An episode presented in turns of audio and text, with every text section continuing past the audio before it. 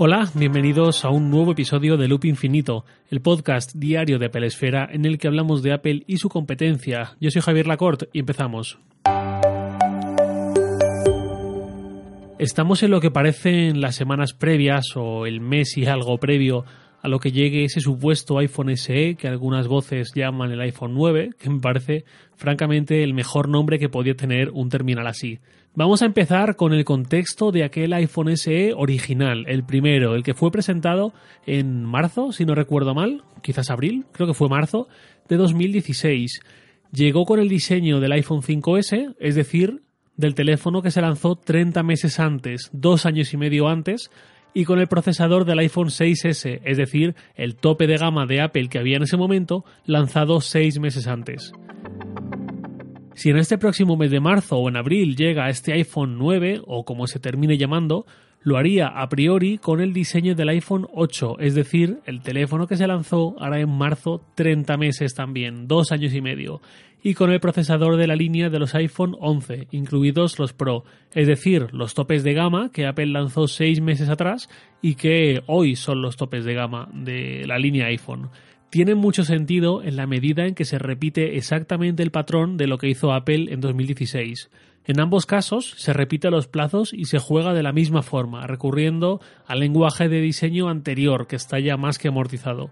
Y francamente, creo que de la misma forma que el iPhone SE de 2016, eh, el de este 2020 va a volver a ser un éxito. En cualquier caso, es un lanzamiento algo extraño. No me entendáis mal, mm, a mí me parece que está realmente bien lo que se puede plantear, lo que parece que va a llegar, aunque sobre todo dependerá del precio que fije Apple. Pero claro, el iPhone SE se estrenó en 2016, se actualizó levemente en 2017 con nuevas opciones de almacenamiento y nunca hemos vuelto a tener constancia de ello hasta estos rumores fuertes, muy fuertes que hablan de esta llegada ahora en 2020. Es decir, hemos tenido un 2018 y un 2019 vacíos en este sentido, donde solo nos quedaba, si lo que queríamos era un iPhone lo más barato posible, eh, sin tener que acudir al mercado de segunda mano, comprar un modelo antiguo, de los que Apple mantiene en el escaparate, pero con el precio original rebajado, claro. No sé muy bien por qué esta intermitencia del iPhone SE, la verdad, no vi exactamente un patrón por el que antes sí, ahora no, ahora sí otra vez, pero parece claro que hay una buena conjunción de motivos. El iPhone SE fue un éxito, como decía, por sus buenas ventas, eh, según el agregado de lo que decían varios analistas reputados, e imagino, pues lo que decía, que por una conjunción de factores fue un éxito aquel iPhone. En primer lugar, desde luego, por el precio. No digo que fuera un chollazo, ni que no lo fuera, pero sí que digo que innegablemente, para mucha gente ahí fuera, el poder tener un iPhone es algo aspiracional o algo deseable que no se alcanza porque no se está dispuesto a desembolsar el dinero que se pide a cambio. Y en su lugar, se compran móviles de 200, 300 euros, lo que sea, y ya. Para toda esa gente, tener la opción de conseguir un iPhone es algo a considerar. Igual en ningún escenario se plantean llegar a 700 a 800 euros, no hablemos ya de 1100, pero si de repente ve que puede salir del Apple Store con un iPhone por 500 euros e incluso si rebusca un poco en alguna oferta online igual le sale por 450, pues oye, ese sobreesfuerzo ya puede ser viable. No digo que todo el mundo que use Android sea así, ni muchísimo menos, pero sí digo que este efecto aura en el logo de Apple para mucha gente está ahí, nos guste o no. A ese precio más atractivo, más bajo, se le pudieron sumar otros factores, por ejemplo, su tamaño. Para un sector mm, nada desdeñable de nuestra sociedad, la idea de un teléfono manejable a una mano, compacto, es muy atractiva y Apple en aquel entonces ya había dado un estirón a sus terminales y ya no había ninguno tan compacto como lo fueron los de 4 pulgadas. Y bueno, luego recuerdo algunos argumentos peculiares como que a finales de 2016, cuando salieron los 7 y 7 Plus, el SE tenía la ventaja, entre comillas, de que mantenía el jack de 3,5 milímetros, incluso que mantenía el lector de huellas de Touch ID de primera generación, el del iPhone 5S y 6, que al ser más lento que el de segunda generación permitía poder iluminar la pantalla pulsándolo, pero sin llegar a desbloquear necesariamente. Y así se podía ver simplemente el centro de notificaciones con la pantalla iluminada sin acceder a la pantalla de inicio. Eh, recordemos que esto que tenemos ahora de activar la pantalla del iPhone tocándola no era así antes.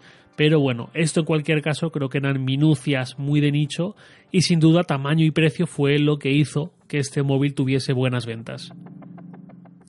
Ahora mismo la parte del tamaño sí es cierto que quizás no tendría tanto sentido como antes, pero mm, quizás algo sí, me explico. Vamos a tomar como referencia el tamaño del iPhone 8, en el que se basaría este iPhone 9 o SE 2020 o como se llame, que es el mismo diseño casi que el del iPhone 6, 6S y 7. Y lo ponemos mentalmente junto a un iPhone 11 Pro, que tiene el mismo diseño casi que el iPhone 10 y 10S. Lo digo porque es de este nuevo lenguaje de diseño la versión más pequeña que existe. Los 10R y el 11 son mayores. En tamaños, el iPhone 11 Pro es más o menos un 5,4% más ancho y un 3,8% más alto, y también un pelín más grueso, pero bueno, creo que sobre todo aquí lo que importa es el área más que el volumen. Son diferencias muy leves, pero bueno, ahí están, y un poco sí que se nota. La gran diferencia no es tanto el área del teléfono, sino el área de la pantalla que en el caso del iPhone 8 es muy inferior. Recordemos que el iPhone 8 tiene estos bordes superior e inferior, con el botón Home en el inferior, bordes simétricos, mientras que los de la gama 10, 10S, 11 Pro eh, están bastante. ocupan bastante más la pantalla respecto al frontal porque llega hasta casi todos los bordes salvo el notch. Bueno. Si pensamos en ergonomía, pensad que en el 11 Pro pulsar un botón del área superior de la pantalla o hacer un gesto que tengamos que hacer ahí, como bajar el panel de notificaciones desde arriba del todo, es algo que tenemos que hacer llevando el pulgar a 14 centímetros de altura a partir de la base del teléfono, que es lo que muchas veces vemos que cuesta un poquito y ya tenemos que torcer el gesto, forzarlo o usar las dos manos. En el caso del iPhone 8, esta distancia es de 12 centímetros, que desde la base hasta el tope superior de la pantalla es la distancia que hay, y esos dos centímetros menos se pueden notar sobre todo en alguien con las manos no muy grandes. Si ese tamaño, que además en el mercado Android mm, tiene muy poca presencia, no hay apenas gente fabricando en esos tamaños, casi todos los fabricantes están apostando por tamaños muy grandes. Si a eso le sumamos un precio reducido, habrá que ver cuánto, pues oye, se puede quedar una opción interesante para bastante gente. La principal pega puede ser el diseño, que está muy anticuado, con unos marcos que ya no se ven más que en el mercado de Android de gama baja y casi que ni eso, pero bueno, con muchos matices es un diseño que creo que todavía encaja en quien no busca ese último diseño, sino que tiene otras prioridades. En primer lugar, obviamente, que lleve el logo de Apple, que lleve iOS en vez de Android, o pues bueno, lo que te puede ofrecer al final un iPhone frente a un Android. Eh, de hecho, os aseguro que un diseño tan icónico como ese, el del iPhone 8, a mí no me importaría llevarlo a día de hoy. Me fastidiaría mucho más pasar de una pantalla OLED a una LCD, que creedme que lo noto mucho y, me cuesta, me costaría volver a, esa tecnología, ese panel. Eh, me costaría mucho más que volver al diseño del iPhone 8. De hecho, mi mejor amigo, Kike, tiene un iPhone 8 en gris espacial, que realmente es prácticamente negro, y cuando se lo veo tan compacto, tan bonito, cuando lo saca delante de mí, siempre se lo digo, le digo, tío, me encanta tu iPhone, de verdad. Bueno, del iPhone SE posible para este 2020 hablé en un capítulo del mes de octubre titulado Un iPhone pequeñito. Y dos oyentes me enviaron un DM y un mail que me gustaría compartir con vosotros. El DM me lo envió Oriol Sala, arroba Oriol Sala en Twitter, y lo resumo un poco porque era largo. Me decía que él trabaja fuera de España y que tiene comprobado que el iPhone es la única opción de facto para los móviles de empresa de muchas compañías y que estas empresas no necesitan ningún iPhone 11 Pro Max, sino que solo piden un iPhone y que el precio sea lo más contenido posible.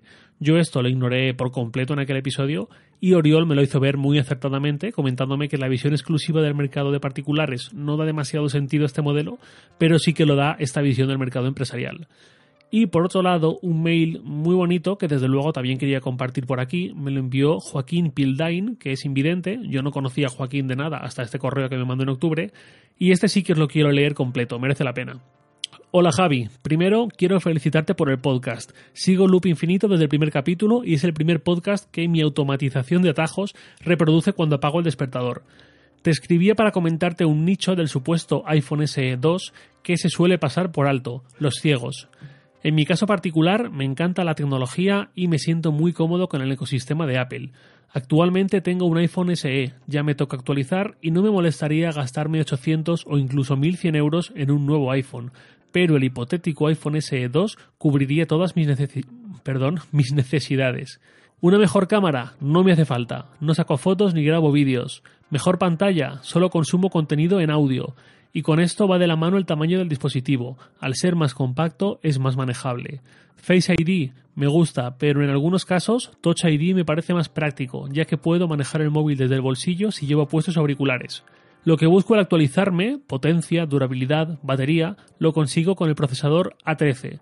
Solo hay un par de características que me hacen dudar si ir a por un modelo superior, resistencia al agua, calidad superior de los altavoces y grabación de sonido en estéreo. Como ves, motivos de mucho menos peso que una pantalla o una cámara y sin los que se puede vivir perfectamente. Eso, solo quería compartírtelo para que seas consciente de otro grupo al que el iPhone SE 2 le convendría muchísimo. Un cordial saludo y sigue así con el podcast.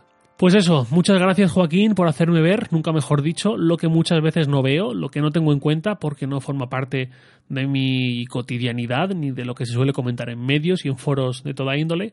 Y con correos como este, desde luego, me enriqueces a mí y a este podcast y a todos los que lo escuchan igual que tú.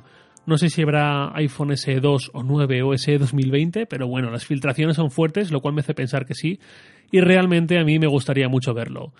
Y nada más por hoy, lo de siempre, os leo en Twitter arroba jlacort y también podéis enviarme un mail a lacort.sataka.com. Loop Infinito es un podcast diario de Pelesfera publicado de lunes a viernes a las 7 de la mañana, hora española peninsular, presentado por un servidor, Javier Lacort, y editado por Santi Araujo. Un abrazo y hasta mañana.